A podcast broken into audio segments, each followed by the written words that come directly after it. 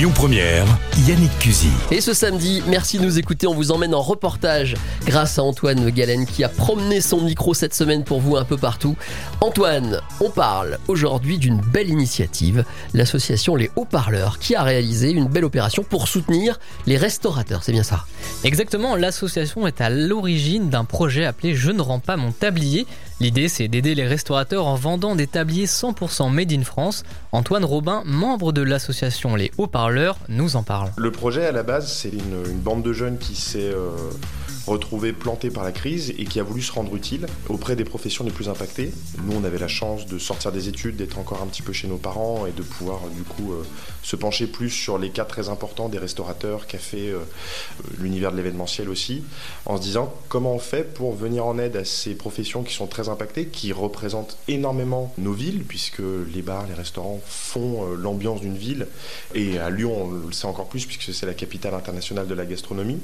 L'objectif, c'était leur venir en aide en créant des tabliers solidaires, 100% made in France, et en les vendant auprès du grand public par le biais d'une plateforme de financement participatif, et de récolter un maximum de fonds et de leur reverser 100% des bénéfices. Ça n'avait aucun sens de se dire, bah, je vais prendre un tablier d'import qui vient du fin fond du monde, qui a pollué euh, un maximum, puisque l'origine de la pandémie, c'est quand même notre consommation. C'est, on, ça fait depuis 30-40 ans qu'on consomme un peu n'importe comment. L'objectif, c'était de dire, on peut faire de jolies choses en France, on peut payer des jolis produits à un prix qui est normal, et, euh, et on peut faire travailler toute une économie en fait. On peut faire travailler une belle industrie, et surtout, on a remis un peu l'église au milieu du village en disant, les personnes utiles pendant ce confinement, c'est les petites mains, et c'est pas les élites.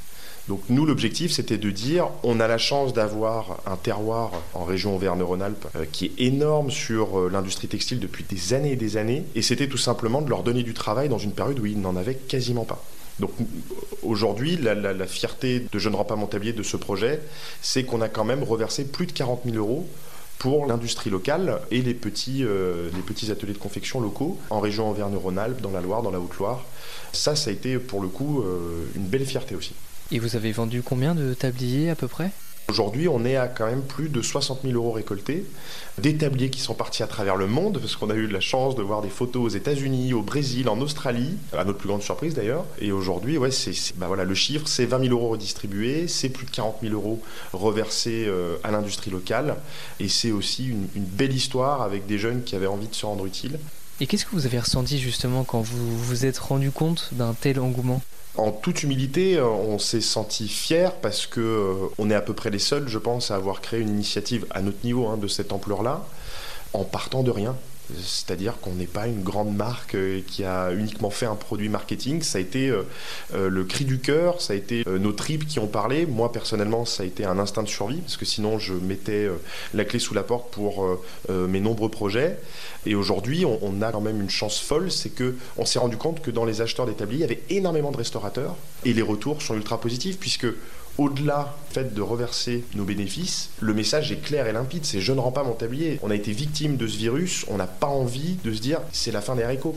On va continuer, on trouve des solutions, des plans B, on continue à se lever le matin, on continue à enfiler notre tablier ou notre bleu de travail et, et on y va. quoi.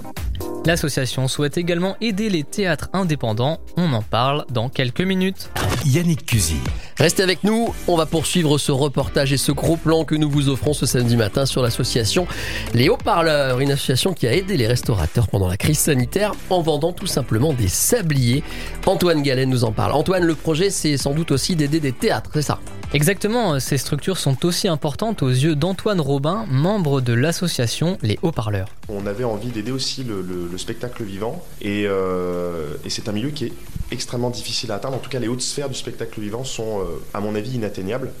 On a voulu tout simplement représenter les jeunes comédiens qui se lancent aujourd'hui par le biais de stars nationales. On n'a pas eu de réponse positive, on n'a jamais réussi à obtenir ce qu'on voulait et à obtenir un soutien de leur part. Donc aujourd'hui, avec, euh, avec mon meilleur ami qui est comédien et qui est vice-président de l'association Les Haut-Parleurs, euh, Louis Joutard, on a pour objectif de remettre en lumière les petits théâtres de ville. L'objectif, c'est d'aider les indépendants, encore une fois, qui eux se retrouvent dans des situations aussi insupportables, puisqu'on a des théâtres associatifs, on a des théâtres où ce sont uniquement euh, de tout petits théâtres de ville avec 30, euh, 40 places, et là on est dans des, dans des situations où les jeunes troupes de comédiens ne peuvent pas se produire. On a des théâtres qui sont obligés de vendre une grande partie de leur matériel. Donc ce qu'on s'est dit aujourd'hui, c'est euh, comment on fait pour que les jeunes aient envie de revenir au théâtre? Et là, on est en train de lancer une, initiative avec deux théâtres lyonnais, le Carré 30 et le théâtre de l'Uchronie, qui est rue de Marseille. L'objectif, c'est de, en tout cas, de créer un contenu vidéo euh, à partager au maximum sur les réseaux sociaux, auprès des jeunes, euh, en disant il y a les bars, les restaurants, c'est super, on s'amuse bien. Mais les théâtres, ils font aussi partie de cet écosystème. Et les théâtres, c'est pareil, tout un, un- une sphère de, et, un, et un écosystème d'emploi qui est fort. On a souvent tendance à voir uniquement la partie finale du théâtre, où on n'a que les comédiens. Mais il y a des ingé sons, il y a des ingé lumière, il y a les gérants du théâtre, euh, il y a les petites troupes, il y a les metteurs en scène, les écrivains, les costumiers, enfin bref, j'en passe et j'en passe. Et c'est à peu près pareil que la restauration, c'est avant les restaurants, avant de servir un plat final, il y a toute une partie de transformation du produit. Pour le théâtre, c'est la même chose.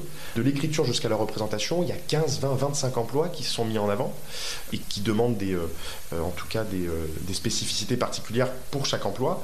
Et on n'a pas envie de, voir mourir tout ça. Et là, je parle au nom de mon meilleur ami qui, euh, me dit, euh, euh, moi, si le théâtre de l'Uchronie ferme, je fais comment pour apprendre mes textes Je fais comment pour me lancer dans ma jeune carrière de comédien?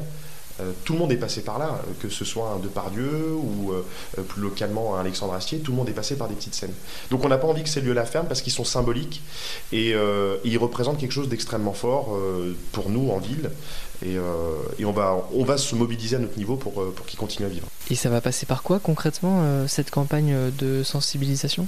Pour le moment, euh, on est sur euh, la création de plusieurs vidéos euh, qu'on pourra partager. On est aussi sur euh, une édition limitée des tabliers qui seront vendus euh, par leur biais et aussi sur notre site à nous. L'objectif, c'est que là, euh, on, arrive à créer euh, un effet boule de neige pour dire il n'y a pas que ces deux théâtres, bien évidemment.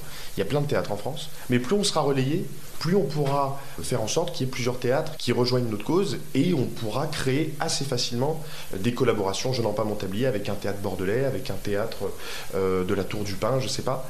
Mais l'objectif, c'est que on arrive à rassembler un maximum de théâtres pour une vente de tabliers uniquement dédiée à ces théâtres-là et que l'on puisse reverser directement les fonds à ces différents théâtres. Donc c'est des parties qui sont assez complexes, mais on a la chance de passer par une entreprise jeunesse qui s'appelle Generous Connect et qui nous permet vraiment de, de faire des, euh, euh, des actions de solidarité à la carte. Et c'est-à-dire que si je veux reverser un don à un théâtre indépendant ou à un théâtre associatif, je peux le faire par ce biais-là. Et ensuite, la mise en place d'une vente de tabliers sur la rentrée, puisque ça va être à cette période-là que les théâtres vont aussi commencer à avoir un petit peu de mal, puisque les gens vont retourner travailler. Et, euh, là, on a envie, que, on a envie de, de- de- de frapper un, de, de petit coup, de, de- de mettre un petit peu le point sur la table en disant Allez les gars, on y va. On a la possibilité d'aller au théâtre, on a plein de petits théâtres qui sont là. Let's go. La campagne de financement est à retrouver sur le site internet Ulule. Vous pouvez réécouter cette interview en podcast sur le site de Lyon Première ou l'application également. Merci, c'était un reportage du samedi signé par Antoine Galen.